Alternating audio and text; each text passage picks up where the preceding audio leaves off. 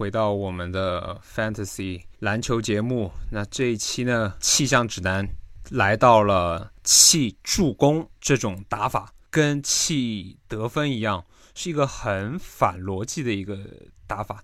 不能说反逻辑，应该是说反我们一贯的思维模式。我们来看一下气助攻有什么优势呢？因为气助攻呢，我们知道一般。助攻能手主要在前几轮，前大概四到五轮吧，所以你主动放弃了争夺这一项的数据呢，反而会让你更早的去提前累积其他数据。那弃助攻的第二个好处是，先发后卫而且有大量场均助攻的人才其实极为稀少。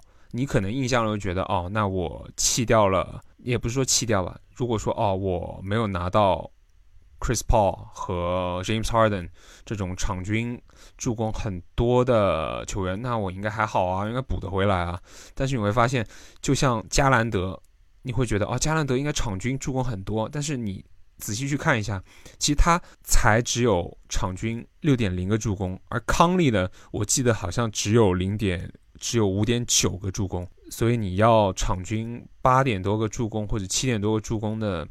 后卫其实真的很难找，场均五个助攻以上的人，其实已经是一个很能帮助你拉高助攻数据的球员了。提前把助攻弃掉，其实对你在别的数据的争夺上反而会有一个优势。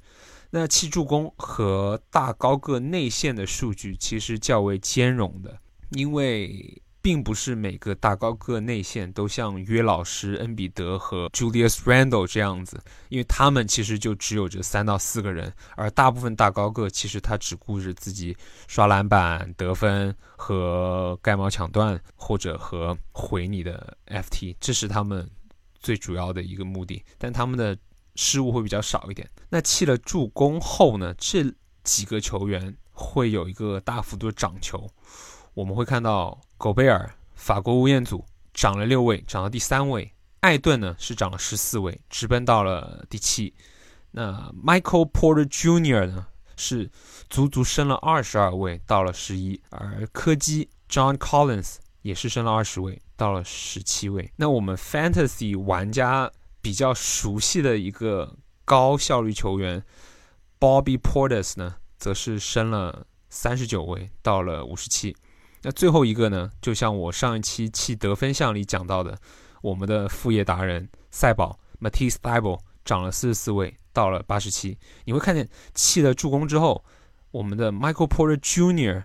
因为他是一个很纯粹的干分干篮板人，而他在助攻端就是他是一个终结点，他不是一个 playmaker，也就让他变得很舒服的可以刷一个很好的投篮命中率。以及进攻端数据，而不会伤害到他的失误啊这些数据。那跟弃助攻兼容的组合搭配有哪些呢？它分别是弃助攻加三分和弃助攻加罚球命中率，还有弃助攻加得分。最后一个是弃助攻三分和罚球命中率。那为什么会这样组合呢？因为我刚刚有说过嘛。弃助攻其实是跟大高个内线的这个舰队思路是比较兼容的。你既然你都已经囤了很多内线或者侧翼了，那你为什么不直接把助攻给弃干净了？反正你的后卫也很少了，那干脆就走一个没什么助攻数的一个路线吧。那这样子也可以很有效的降低你的失误率，然后你在。进攻端的数据也其实不会太差。那玩这种战术，你需要注意的地方有哪些呢？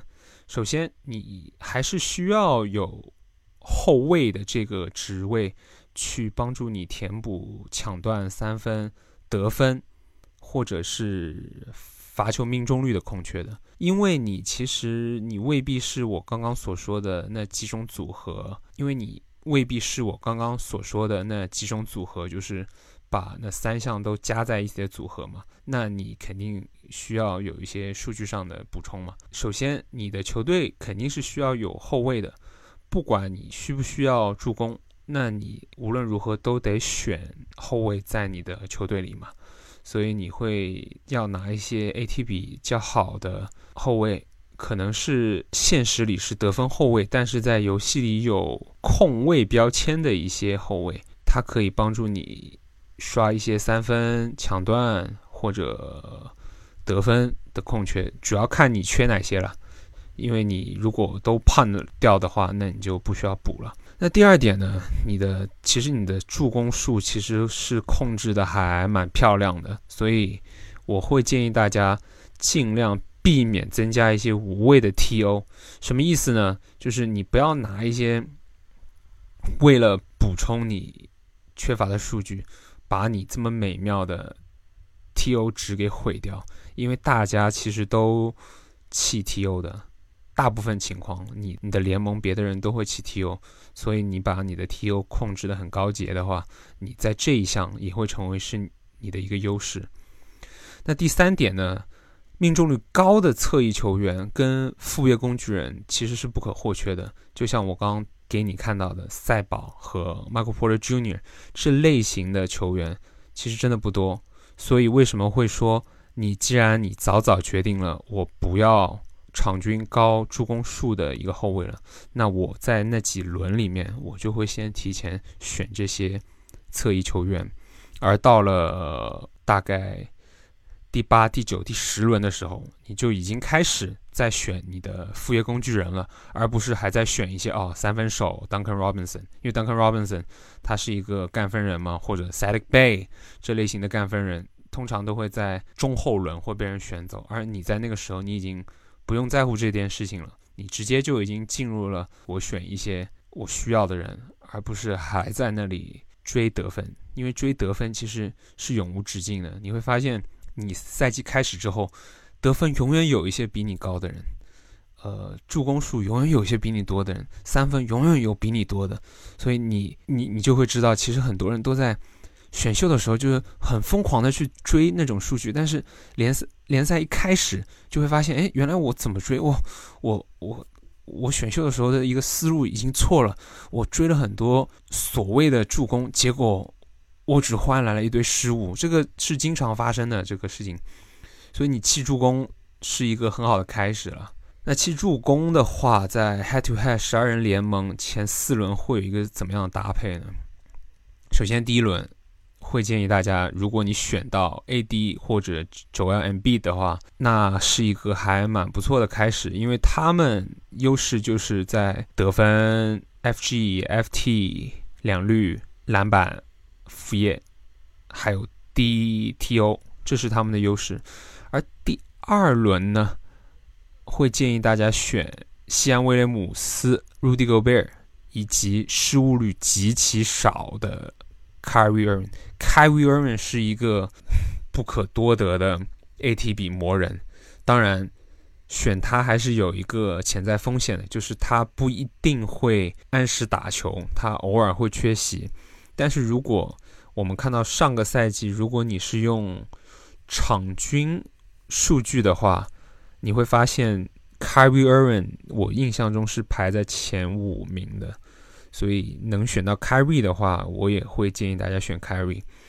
那到了第三轮呢，Michael Porter Jr. 和 Jalen Brown 这两位球员，则是非常推荐的两位了，因为他们的篮板数以及进攻端的一个高效率的数据是还蛮稀有的。你在第三轮你可以选到一些呃助攻很多、抢断很多，像。Fan Flee 这类型的球员，但是他是一个很不高阶的，他会打垮你的 TO 和 FG。但是如果你选 Michael Porter Jr. 跟 Jalen Brown，或者选艾顿呢，你早早就已经把 TO 给隔绝掉。那第四轮呢，你可以选卡佩拉作为你的内线支柱，或者你选一个我刚刚提到的有 PG 头衔的一个 SG Shooting Guard。McCollum 来作为你的所谓的后卫，因为他可以帮你补充得分和三分，但是他其实是一个没有什么助攻的后卫，而且他几乎没什么失误，所以说对你的球队是益处还蛮多的，而且挺兼容。或者呢，你可以选 Michael Bridges 这位太阳的侧翼，他也是一个效率极其高、有高篮板、稳定得分。他得分不是很多了，但是比较稳定，而且他防守端的副业也是蛮不错的。那弃助攻这期指南就讲到这里。那我们会看到，其实弃助攻的好处也是蛮多的。它和弃得分，如果你有办法，并且愿意组合在一起做一个 pun points 和 pun assist 的话，它的威力是无穷大的。当然，还是我上次说的那样，首先你得肯去这么干才可以，因为你会错过很多很爽的数据。因为我我曾经是做过一个助攻魔人，我知道拿着很多助攻。或者说气干净 FG 的那个感觉，其实是很爽的。好了，那这一期就大概讲到这里，下一期我们再跟大家聊剩余的一些气象战术。